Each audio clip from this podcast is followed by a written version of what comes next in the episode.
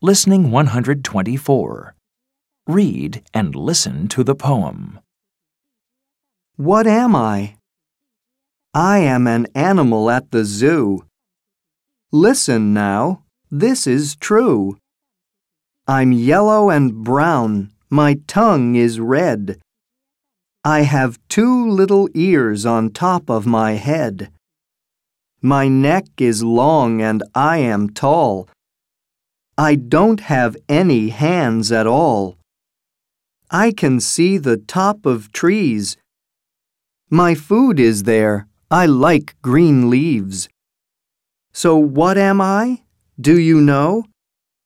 I'm a giraffe and I'm saying hello.